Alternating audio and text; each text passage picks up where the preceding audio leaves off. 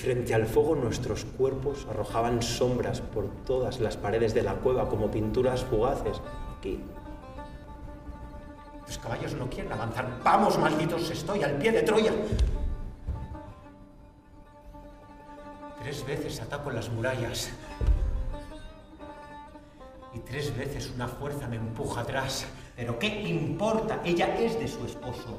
Su esposo es griego y basta. Exigen honor, patria, exigen la venganza y a cada grito otro y otro y otro. Y ya solo éramos gritar. Héctor me ve, me alcanza, quiere arrebatarme la vida, corre hacia mí, me clava la lanza en el vientre y mientras la empuja dice, muere.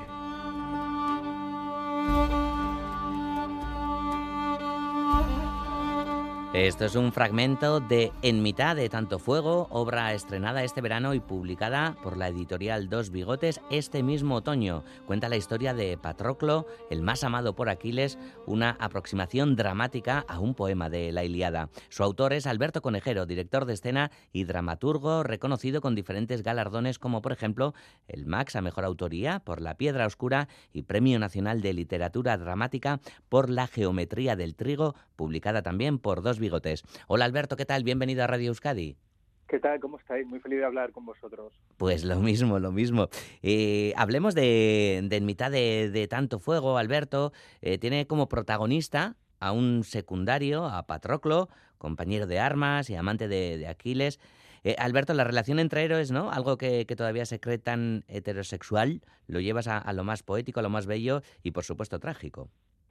Sí, ha sido sobre todo eh, leer el entrelineado, ¿no? Leer a Homero eh, e intuir lo que, lo que Homero decía entre verso y verso y también eh, reventar, como dice el texto en un momento dado, tantos eufemismos que durante los siglos han acompañado a esta relación, ¿no? Entre estos dos héroes de guerra, entre estos dos soldados que son Patroclo y, Aquiles, y, sabemos que hay textos que han desaparecido, que fueron quemados, que fueron censurados, donde hablaban abiertamente de la relación eh, erótica, amorosa, incluso diría, entre estas dos figuras y yo lo que he tratado es eh, habitar ese hueco, instalarme ahí, en ese hueco que la historia ha, dejado y que hay algunos fragmentos ¿no? de, esa, de esa relación perdida o no contada y, escribirlo desde mi punto de vista. Mm.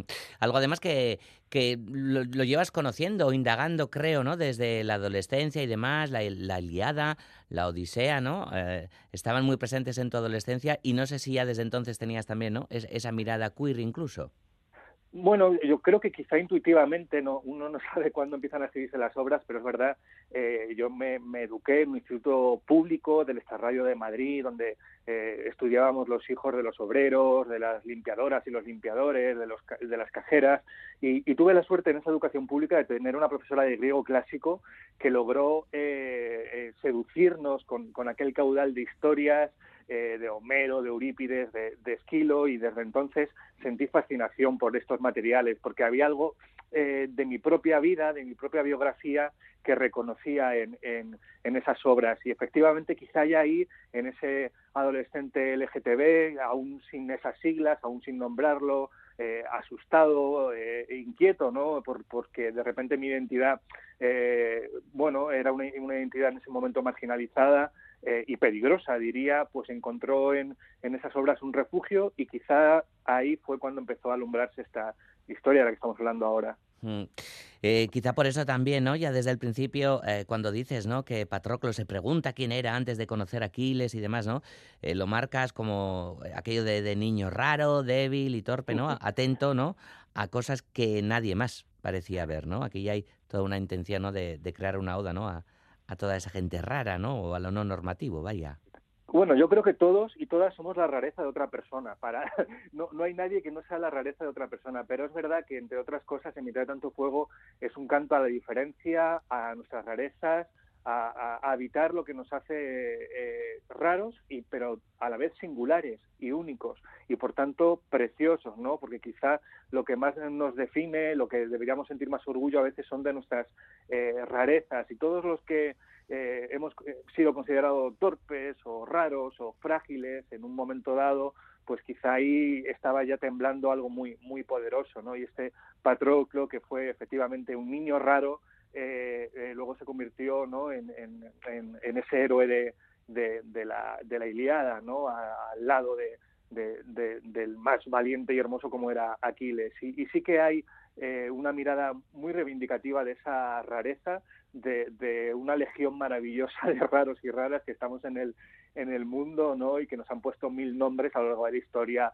Nes, Friki, Raro, Bichos Raros, todos esos nombres con los que se, a veces se pretende aplastar la diferencia, pero yo creo que se puede convertir en, en una corona que llevar con, con alegría. Hmm.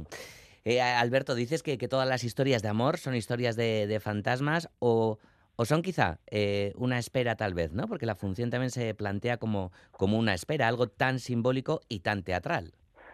Sí, y, desde muchos lados. Esta frase que, que citas eh, realmente es que el que nos habla, y esto no es un destripo, un spoiler, porque se sabe desde el principio, es un propio fantasma, ¿no? Un fantasma, eh, en este caso, eh, vuelto de la guerra, salido de la guerra, que es Patroclo, que espera eternamente la llegada de, de, Aquiles. Y creo que cuando nos enamoramos, algo de nosotros se convierte en un fantasma, porque estamos y no estamos, estamos donde estamos, pero estamos eh, con nuestro enamorado, con nuestra enamorada, porque algo de nosotros eh, está vivo, pero está en otro lado, ¿no? Está esperando. Yo creo que todo, que el amor mm, también es espera, el momento de encontrarte con el cuerpo que, eh, que amas, de vivir esa ausencia y sobre todo también hay algo, quizá el amor es que está destinado a, eh, a, a, terminarse. Hay alguna lucha también ¿no? en la obra entre esos conceptos asociados a, en este caso, a los dioses y a los héroes, ¿no? de la inmortalidad, la mortalidad, lo que es eterno, lo que es efímero. Y quizá la potencia del amor es que cuando lo vivimos nos parece que no se va a acabar nunca, ¿no? que es eterno, pero todos en el fondo sabemos que es efímero. Y creo, ¿eh? aunque hay amores que mm. quizá desafían esta, esta, esta norma, ¿no? Y, y ahí está esa lucha entre lo fugaz y lo, y, lo eterno y, yo creo que, sí, que todas las historias de amor son historias de, fantasmas, pero eh, qué bien ser un fantasma enamorado, ¿no? Que, que el fantasma que sea un fantasma enamorado. Hmm.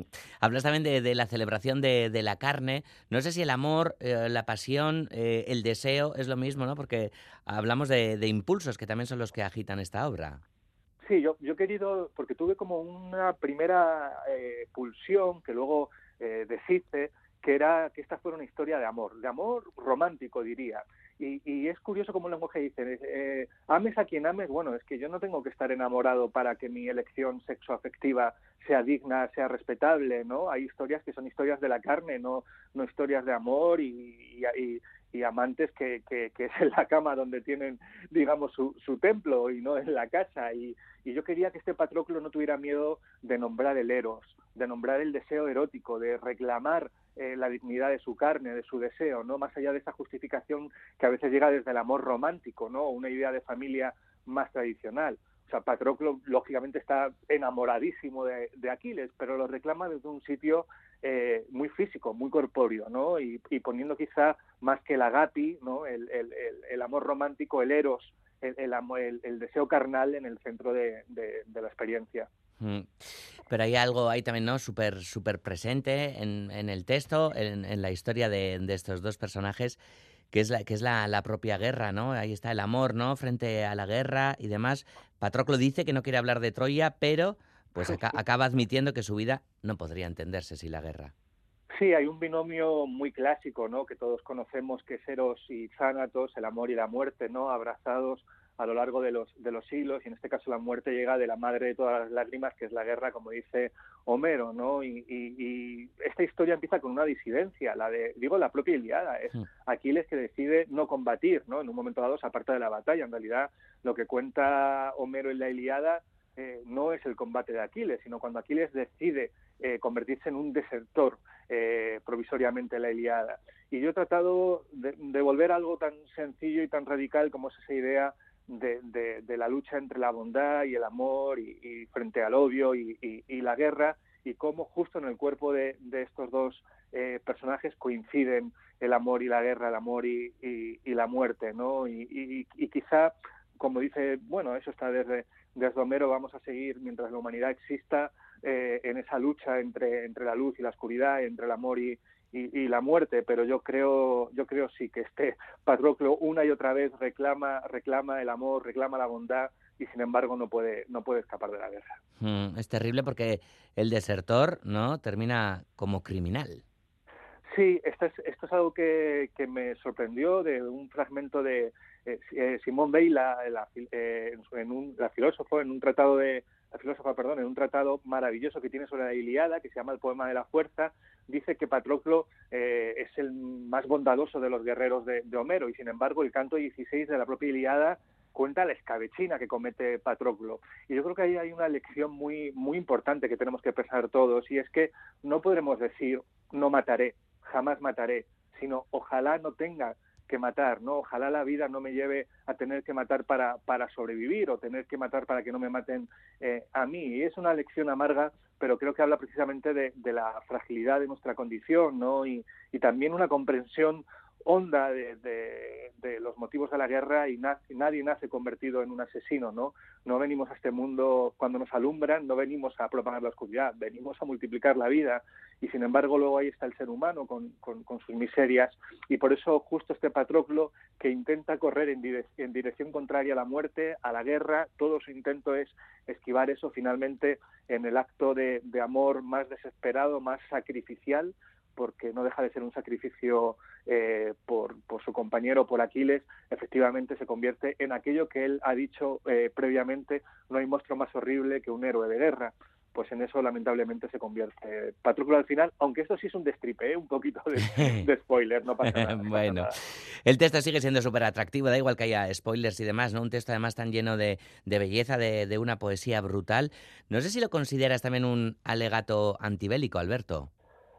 Bueno, no, no sé si tanto un alegato antibélico, que sí, que por supuesto está, pero sobre todo es un recordatorio, un recordatorio de, de, de las guerras, de, de sus dolores, de, qué ocurre no eh, eh, cuando la guerra termina y quedan los escombros y quedan eh, los muertos y quedan los heridos para siempre y quedan las, eh, los huérfanos y quedan las viudas y los viudos, no es un recordatorio de los horrores de la guerra y muchas veces eh, al calor de esta obra se me pregunta, ¿no? ¿Tú crees que es un texto necesario que, va a servir para detener, para, ¿no? Una, esto, contra la guerra? Y digo, mira, eh, desde luego habría muchas más guerras si no recordáramos las pasadas. De eso estoy convencido. Si no hubiera canciones, si no estuviera el Guernica, si no estuvieran los poemas, si no estuviera la propia Iliada, habría aún más guerras. Y sin embargo, creo a la vez, amargamente, que ninguna de estas obras antibelicistas, incluido mi propio texto, no ha servido para detener ninguna, pero quizás sí habría más, y sobre todo habría otra batalla perdida que es la de la memoria, ¿no? Y, saber que, cuando termina una guerra alguien tiene que estar ahí para, hablar de, los desaparecidos, de los caídos, de las fosas comunes, de las ciudades arrasadas, de, los niños asesinados, y tristemente vemos en estos días que, que, es una canción que una y otra vez no tenemos que, que escuchar porque no termina. Mm, sí, no, ahora lo vemos en Palestina, como no, en Ucrania también, ¿no? Pero bueno, las guerras pues siempre han estado allí, ¿no? Una cosa es donde pongamos el foco y demás. Eh, ¿Y qué pasa, no? Porque se te, se te nota, ¿no? Como cierta impotencia, ¿no? Respecto a las artes, con, con la guerra y demás. Pero ¿y el amor? ¿Qué papel crees que, que puede jugar en todo esto? ¿E-, ¿El amor, el deseo, la pasión? Pues eh, yo prefiero pecar de pánfilo y de ingenuo en estos tiempos cínicos y, y, y, decir algo que, que dice además eh, un autor que admiro mucho, Juan P. López Sánchez, en un libro que se llama Super Emocional, ser un defensor del amor.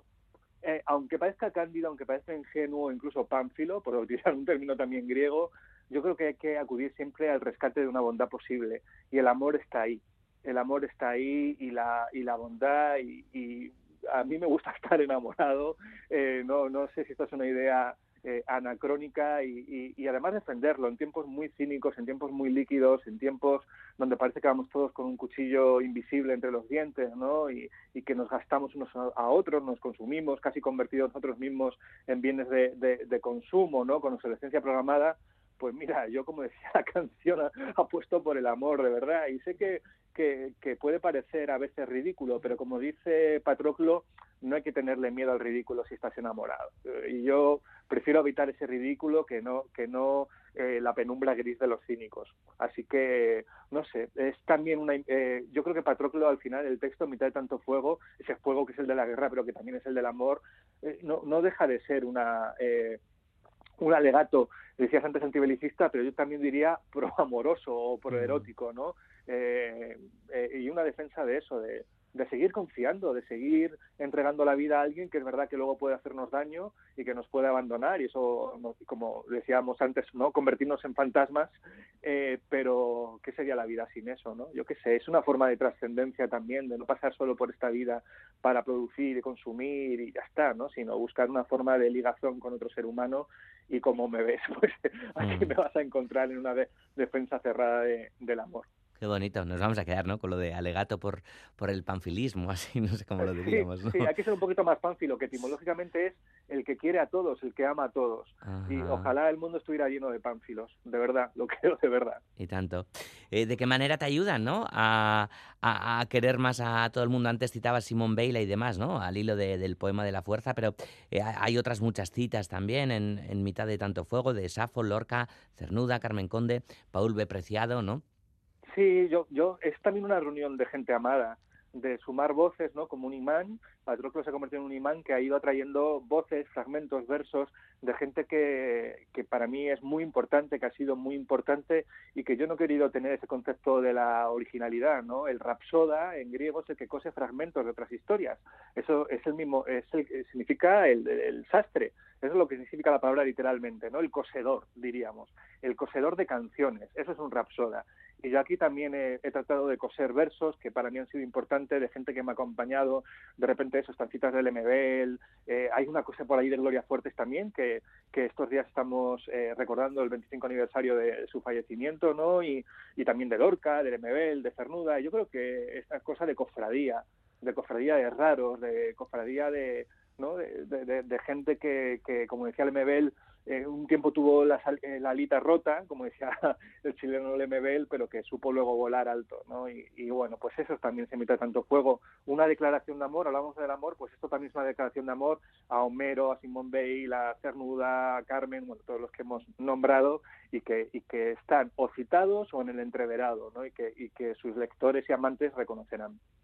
Pues ojalá volvamos pronto a, visitar esta cofradía de, raros. Ha sido un placer charlar contigo, Alberto. Hoy hemos hablado de En mitad de tanto fuego, el texto teatral de Alberto Conejero, publicado por la editorial Dos Bigotes. Y ojalá pronto podamos ver también la, la función de teatro, a ver si llega aquí a Euskadi pronto, Alberto. Pues para cerrar una pequeña primicia, yo creo que sí, que muy pronto la veréis. Oh. Muy pronto. Sí, sí, creo que sí, que va a llegar a Euskadi. Qué bien. Estupenda noticia.